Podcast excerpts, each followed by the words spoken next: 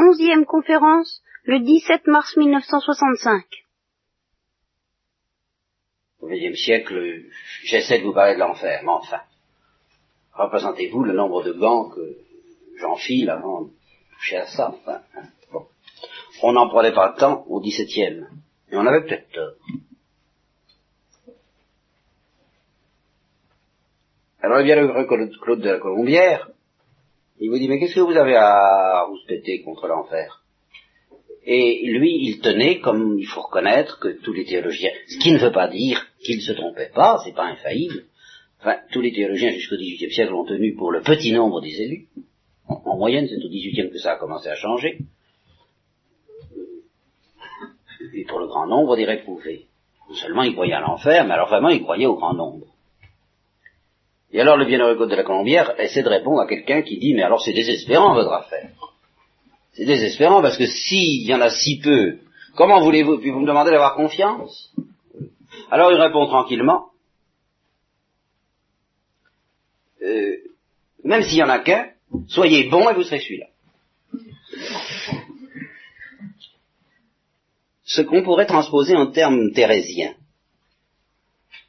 Thérèse de l'Enfant Jésus de la manière suivante, qui alors nous ouvre tout de même des aperçus extraordinaires sur la vertu d'espérance. Si j'avais à sur la vertu d'espérance, je crois que c'est comme ça que je présenterais la chose, je dirais sur le devoir d'espérer.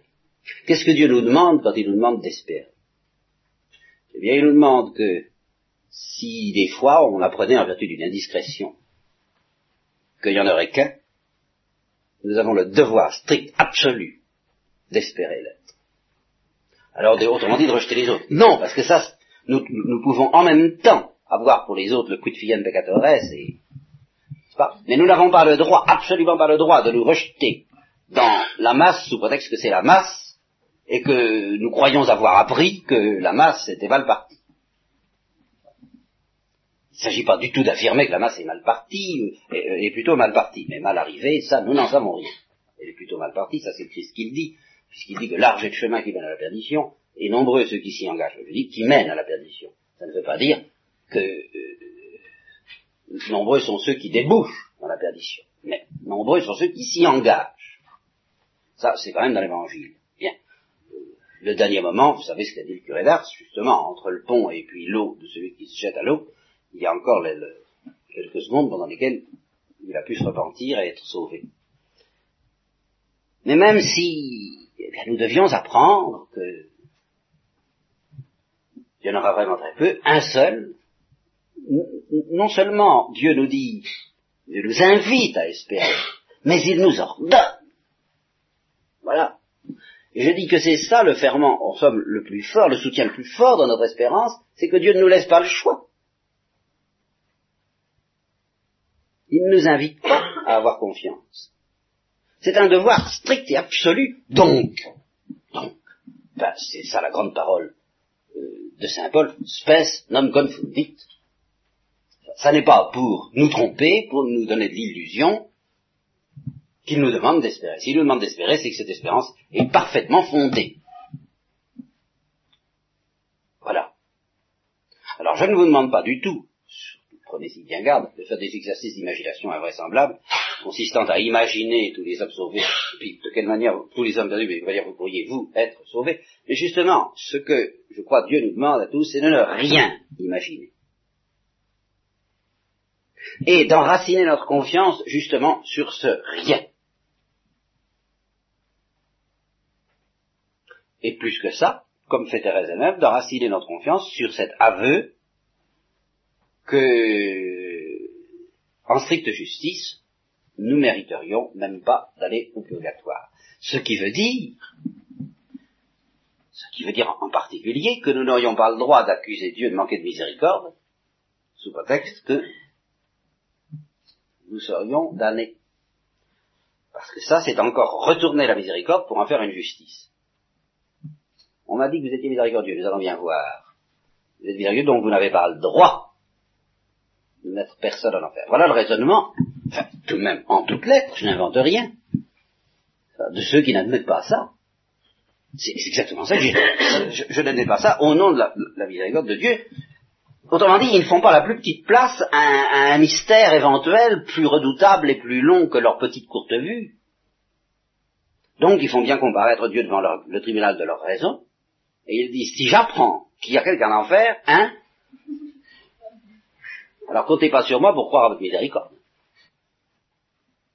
Alors qu'il reste en nous une interrogation déchirée, déchirante, pathétique, passionnée et inspirée par l'amour de nos frères, plus encore que par le nôtre, au sujet de ce dogme, alors là, oui, voilà la bonne manière, je dirais, de ne pas accepter en fait. De dire, mon Dieu, il y a quelque chose quand même que je, ne vois pas. Que vous lui disiez, vous disiez ceci. Je ne vois pas comment je ferais pour être heureux. Tant que je suis sur la terre, je vois pas. Comment je ferais pour être heureux si, si tous ne partagent pas votre bonheur? Alors ça, que vous lui disiez ça, très bien, vous. tu ne vois pas, ben fais-moi confiance, et puis prie pour que. Voilà. Alors là, ça, là, ça marche, ça. Ça roule, ça fonctionne, vous êtes dans le.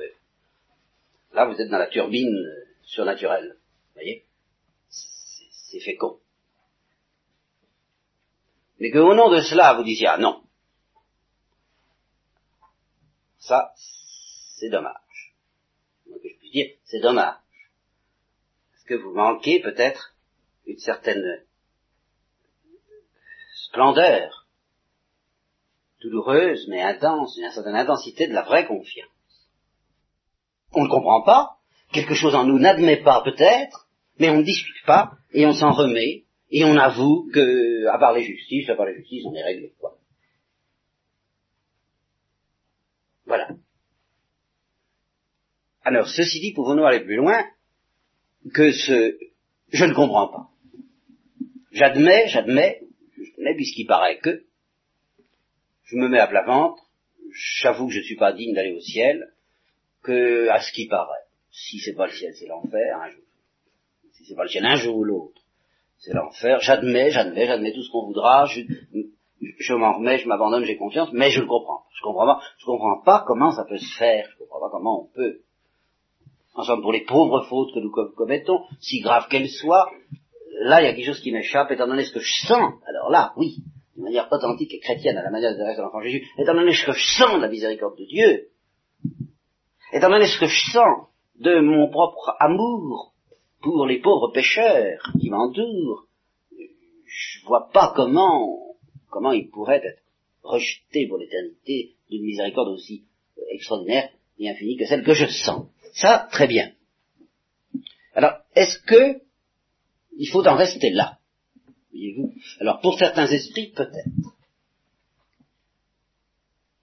Et en un sens, pour la plupart de nous, pour nous tous, je dirais, quand ça commence à sentir le roussi, quand on commence à s'affoler un peu, c'est à ça qu'il faut en venir.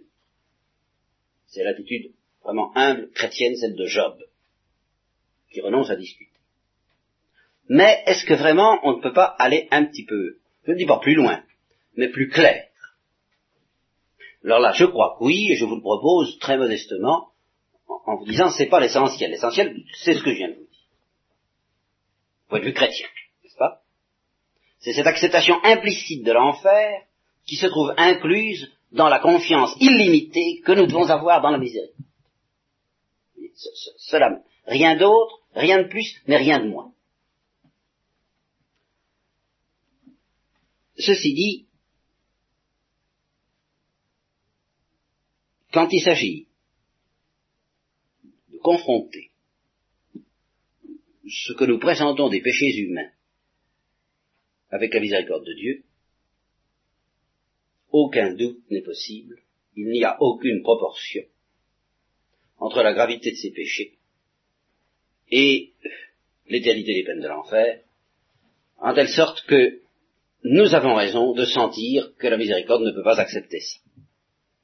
Autrement dit, et ça j'ai déjà essayé de vous le faire pressentir, mais je vais y revenir encore, il est probable qu'il y a dans le péché autre chose que ce que nous y voyons. Et qu'il y a d'autres péchés que ceux que nous comprenons. Et que seuls ces péchés que nous ne comprenons pas, qui sont autres que ceux que, que nous comprenons, ou si vous préférez, seule cette dimension assez inconnus du péché, que nous ne soupçonnons pas, risque en effet de nous faire... Autrement dit, je vais essayer d'analyser avec vous de quelle manière on y va, de quelle manière on, risque d'y aller. Et cette analyse devrait à la première euh, premier sursaut, et c'est justement quelqu'un d'entre vous qui a eu ce sursaut. Lorsque j'ai essayé de proposer de quelle manière on risquait d'y aller, de provoquer en vous ce sursaut, c'est pas possible. Autrement dit, ça n'est pas possible de faire ça. Voilà. Et par conséquent, c'est pas possible d'y aller. Mais, euh, sursaut qui, loin alors là d'être ce sursaut d'angoisse et d'horreur que provoque l'affirmation sommaire du péché prêché, du, de l'enfer prêché à la manière du XVIIIe siècle, risquerait presque de vous rassurer dangereusement. En ce sens que vous allez dire, oh ben c'est ça, alors là, ça je risque rien. On est. Parce qu'il faut reconnaître que le péché, le vrai péché, est quelque chose de tellement ahurissant et effectivement horrible que mis en face de cela, tant que nous sommes de braves gens, de braves gens, dans une certaine rectitude, ce n'est pas l'enfer qui risque de nous paraître impossible, c'est le péché. Ou du moins le péché qui mène en enfer. Alors je crois que si vous, déjà vous pouviez voir ça, ce serait un grand point. Parce que si j'arrivais à vous montrer après ça, ou si Dieu arrivait à vous montrer qu'un certain genre de péché est tout à fait autre chose que ce que vous. Oui, j'ai déjà essayé de vous faire sentir en vous lisant le texte sur Ambrose, vous Arthur Matchon, qu'un certain genre de péché, mais qui est tout à fait autre chose que ce que vous, que ce que nous connaissons de nos propres péchés, est possible. Alors à ce moment-là, vous risquez d'avoir ce réflexe qui est, ça, le réflexe de la rectitude, qui veut se dire, alors si une pareille chose est possible, alors là, évidemment, ça change tout. Ça nous oblige à réviser non seulement notre acceptation, puisqu'elle est, puisque je suppose qu'elle est acquise, ou notre refus du dogme de l'enfer, puisque je suppose que vous ne le refusez pas, mais notre inintelligence même. Peut-être qu'alors, en effet, ce n'est pas si inintelligible que ça, si certains actes sont possibles, devant lesquels, en effet, si vraiment ils sont réalisés tels que, j'essaierai de vous les décrire, alors nous sommes obligés, nous sommes tentés de dire, alors là, un tel acte n'a aucune excuse. Voilà. Alors, nous allons nous lancer, ça va nous entraîner inévitablement à nous lancer dans une sorte de, dans, un domaine qui va vous paraître irréel. Une sorte de science, encore la science-fiction théologique. Ça irréel parce que, justement, il s'agit d'attitudes et de fautes qui, si elles se produisent sur la Terre, se produisent certainement d'une manière vraiment très rare et dans des conditions où nous ne pouvons guère les déceler. En tout cas, nous n'en avons pas la conscience ni la connaissance bien claire. Est-ce que je vous ai raconté le témoignage de cette carmélite qui, pendant des années, disait au Seigneur, écoutez, moi, je veux bien croire à l'enfer, c'est la même chose, n'est-ce pas? Accepte ce principe humilité, humilité. Euh, je veux bien croire à l'enfer, mais je comprends pas. Je comprends pas comment c'est possible, comment personne ne peut y aller, parce qu'en fait, tel que je vous connais, tel que je connais la miséricorde, vous ne pouvez pas manquer de proposer le pardon de toutes les fautes à l'âme au dernier moment.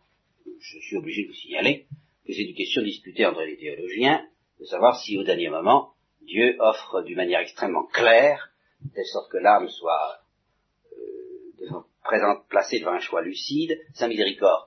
C'est une question disputée entre les théologiens, mais précisément parce que c'est une question disputée, vous pouvez parfaitement, si ça vous plaît, euh, moi je vous en empêcherai pas, pas absolument convaincu, mais en fait, je vous empêcherai certainement pas de penser que c'est comme ça.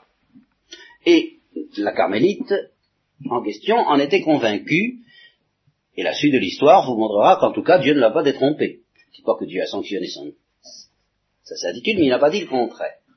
Qu'au dernier moment, Dieu propose à l'âme de lui faire miséricorde. De tout.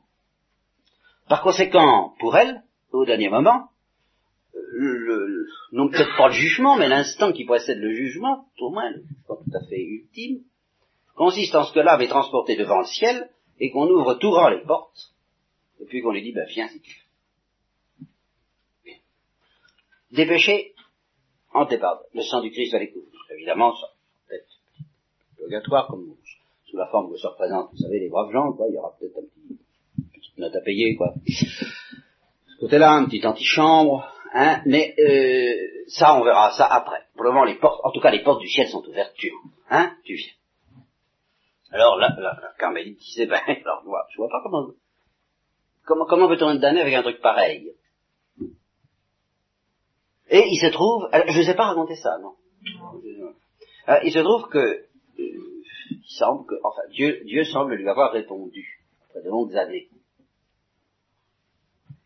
Et la réponse n'a pas consisté certainement, c'est ce premier point, à lui dire mais ce qu'elle pourrait dire, ce qu'il aurait pu dire, n'est-ce pas? En théologie, j'ai de je suis pas obligé, moi, de présenter la miséricorde au dernier moment à tout le monde si l'âme en question s'est moquée euh, perpétuellement de ma miséricorde, si je lui ai tendu la perche euh, vingt et vingt fois et qu'à chaque fois elle l'a repoussé, pourquoi est-ce qu'au dernier moment je fais un dernier effort? Bon.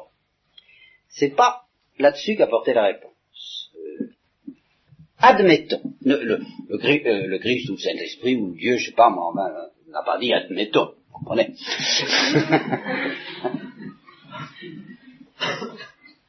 Non.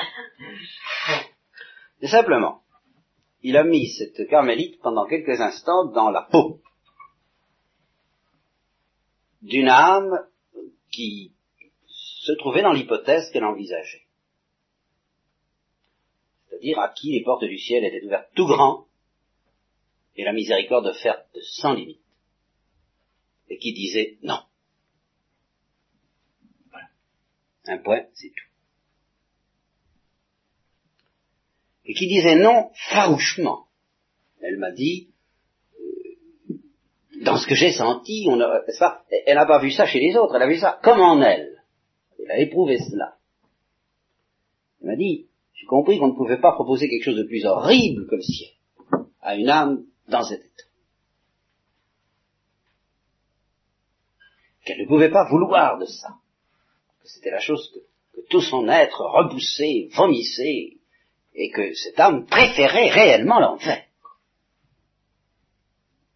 Avec toutes les souffrances que ça comporte, au ciel, je, serais tenté d'ajouter, avec toutes les souffrances que ça comporte.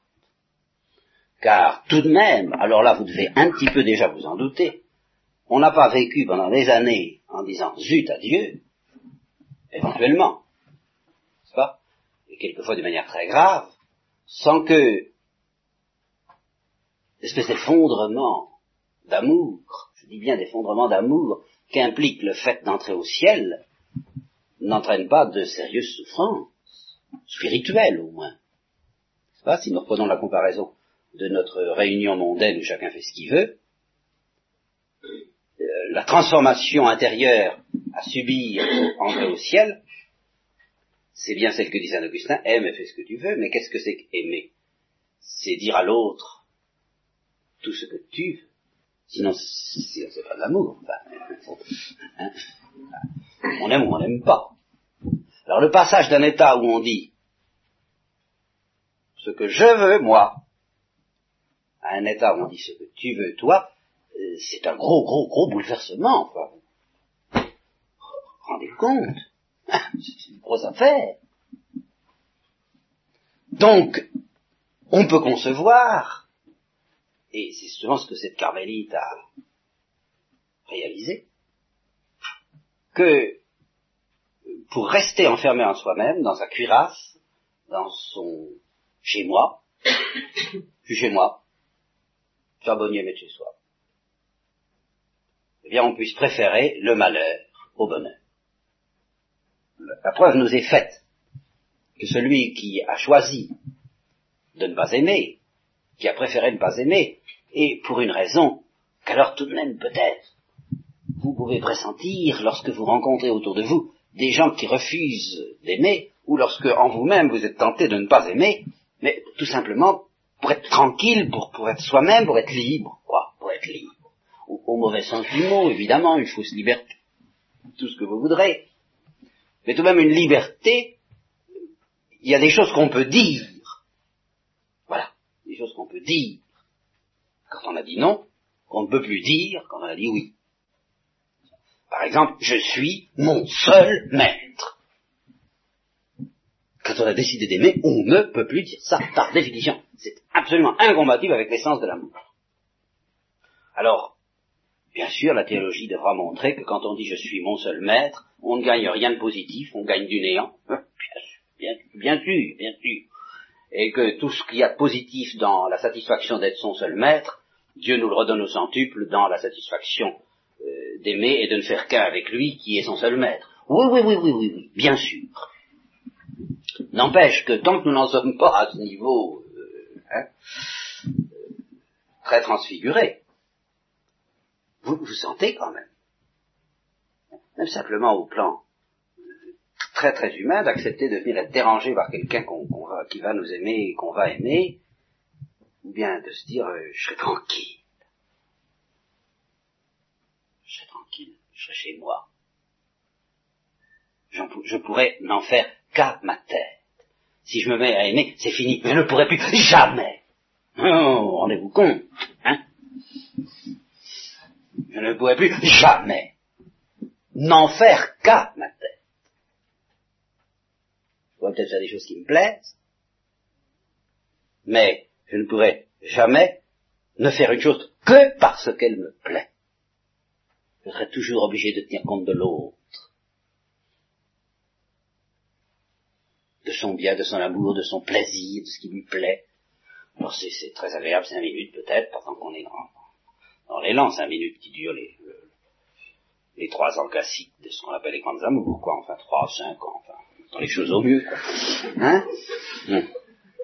Mais après.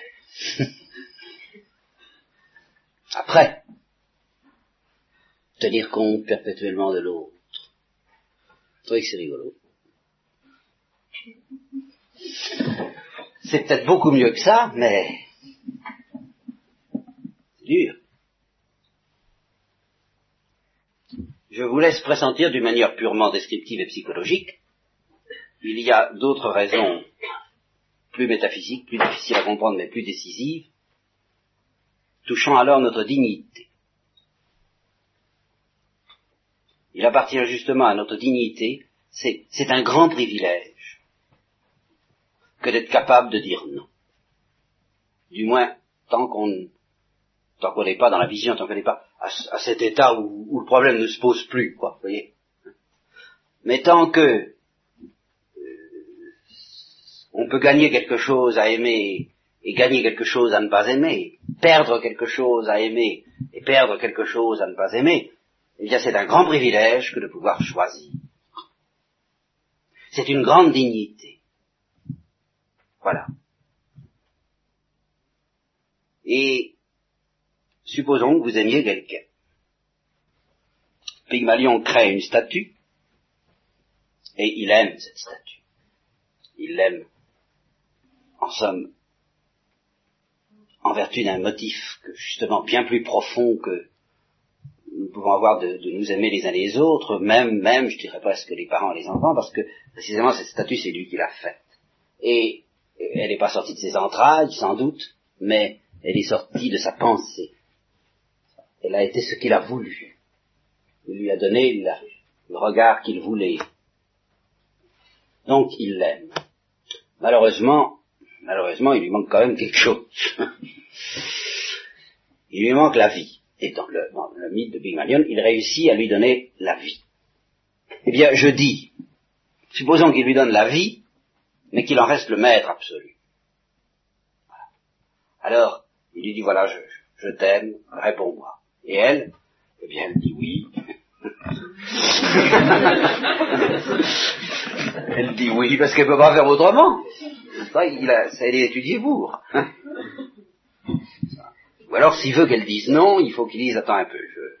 Alors, il procède à quelques éprouvettes, quelques expériences, il modifie l'ADN, tout ce qu'on voudrait, enfin la structure chimique, quelques rayons, et puis ça elle est, elle est, elle est, elle mise dans l'autre sens, alors maintenant, il va faire l'expérience de l'amour contrarié. Alors, je t'aime, va dire, non, moi, pas. Mais c'était étudié pour également. C'était pas plus libre. C'est pas intéressant.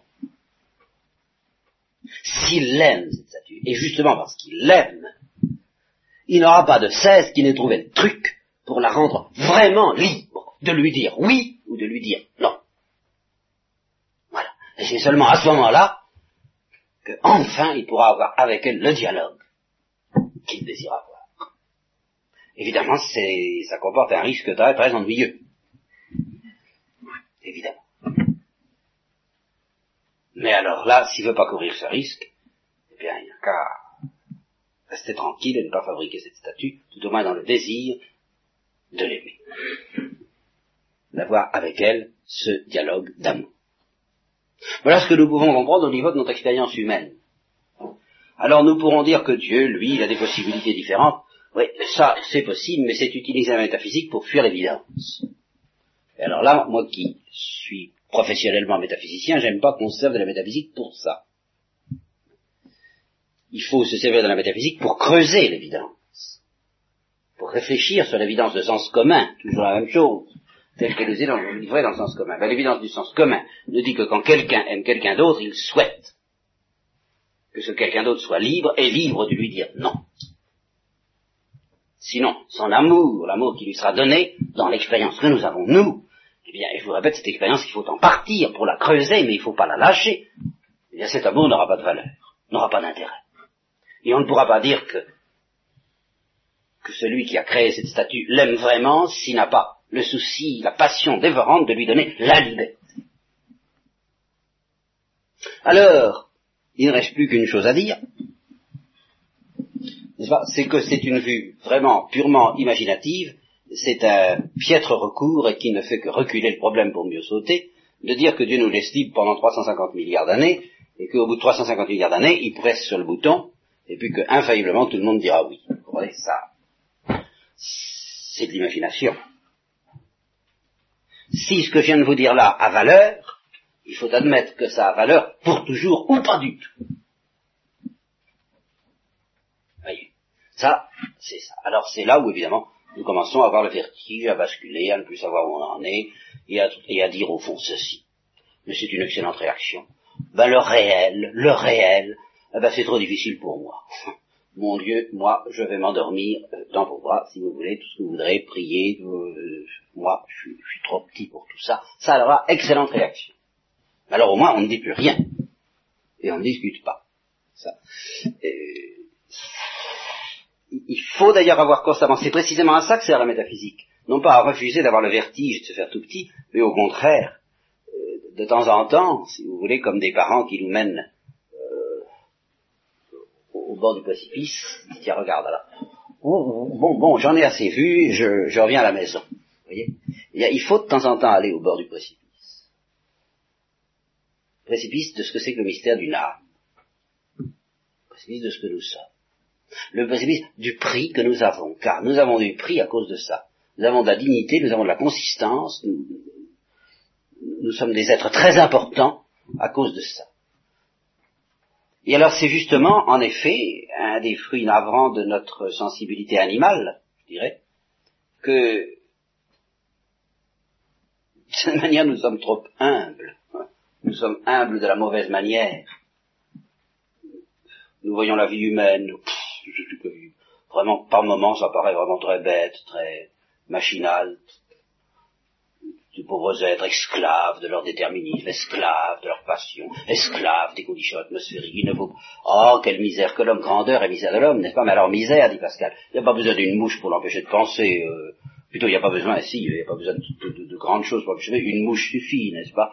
Euh, Ce que c'est que ce pauvre être Oui, ben, ce pauvre être est, capable à cette dignité infinie d'être capable de comprendre l'offre que Dieu lui fait quand il lui propose son amour, et de répondre oui en telle sorte que Dieu puisse lui dire pour l'éternité, bah, t'as vraiment dit oui parce que tu aurais vraiment pu dire non. Nous avons franchi une étape importante. Au-delà, nous débouchons dans un gouffre encore plus vertigineux, et qui est le suivant, que nous aborderons peut-être la prochaine fois, s'il ne vient pas d'autres idées encore Enfin, tout de même, nous avançons, nous y arrivons tout de même, voyez. Si vraiment Dieu a ça en tête, si c'est vraiment par amour pour nous, et par un amour euh, fou, dans le genre de celui de Pygmalion, qu'il nous donne la liberté, et qu'il en accepte les risques. Bon, bien sûr, il y aura le problème de concilier ça avec la prédestination, la grâce, et tout ça. Pour le moment, je m'en occupe pas.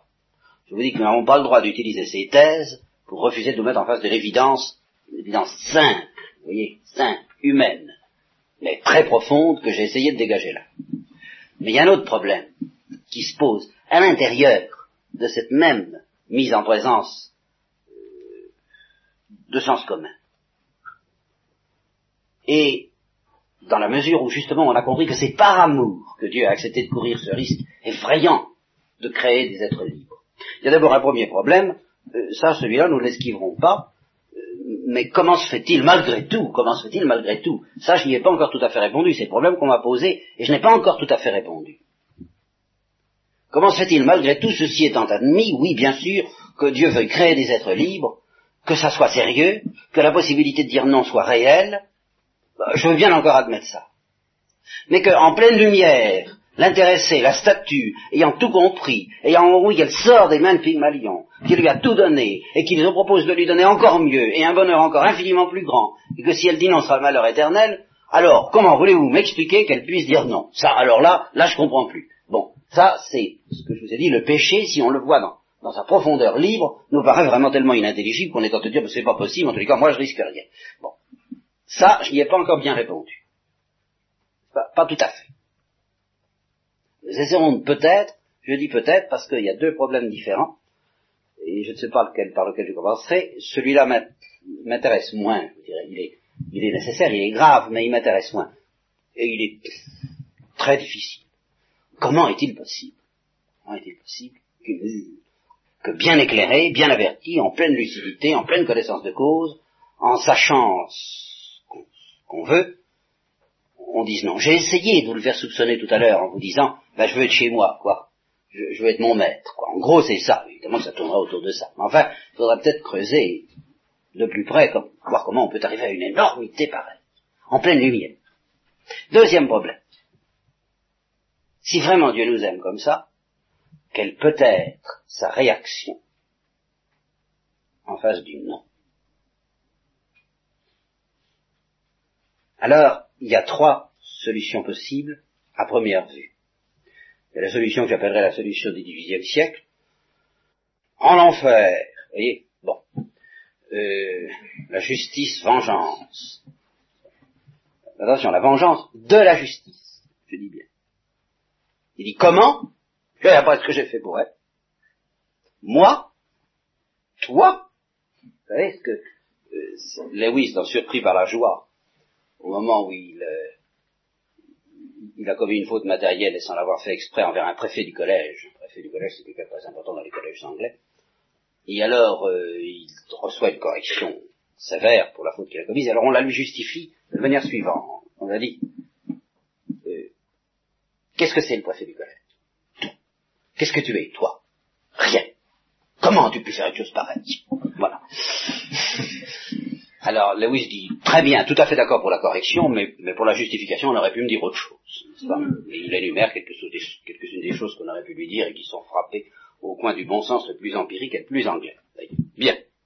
Eh bien, euh, la première réaction qu'on peut imaginer, que certains ont imaginé, euh, pour la refuser d'ailleurs et pour déclarer que l'enfer est un dogme caricatural, euh, c'est de dire, c'est Dieu qui... Comment? Je t'offre bon amour, qui es-tu? Rien. Qui suis Tu as refusé non disparaît poussière, n'est-ce pas? Bon. La deuxième réaction qu'on peut imaginer, c'est l'impassibilité. Moi, j'ai fait ça pour toi. moi, je n'y peux rien, moi, je suis heureux. je suis infiniment heureux, c'est pas moi qui ai besoin de toi, c'est toi qui as besoin de moi. Tu ne veux pas. Je regrette beaucoup pour toi, mais c'est toi qui en seras la victime. Bon, c'est déjà mieux, mais c'est pas tout à fait satisfaisant non plus. La troisième réaction, alors c'est celle qui risque peut-être d'aller un, un, peu trop loin dans un autre sens, elle est très intéressante. C'est celle qui consiste à se représenter Dieu comme malheureux, parce qu'on a refusé son amour. C'est la plus féconde au point de vue chrétien, mais c'est la plus délicate à mettre en place. C'est donc là-dessus que je vous laisserai pour euh, maintenir en suspens votre intérêt. Amen.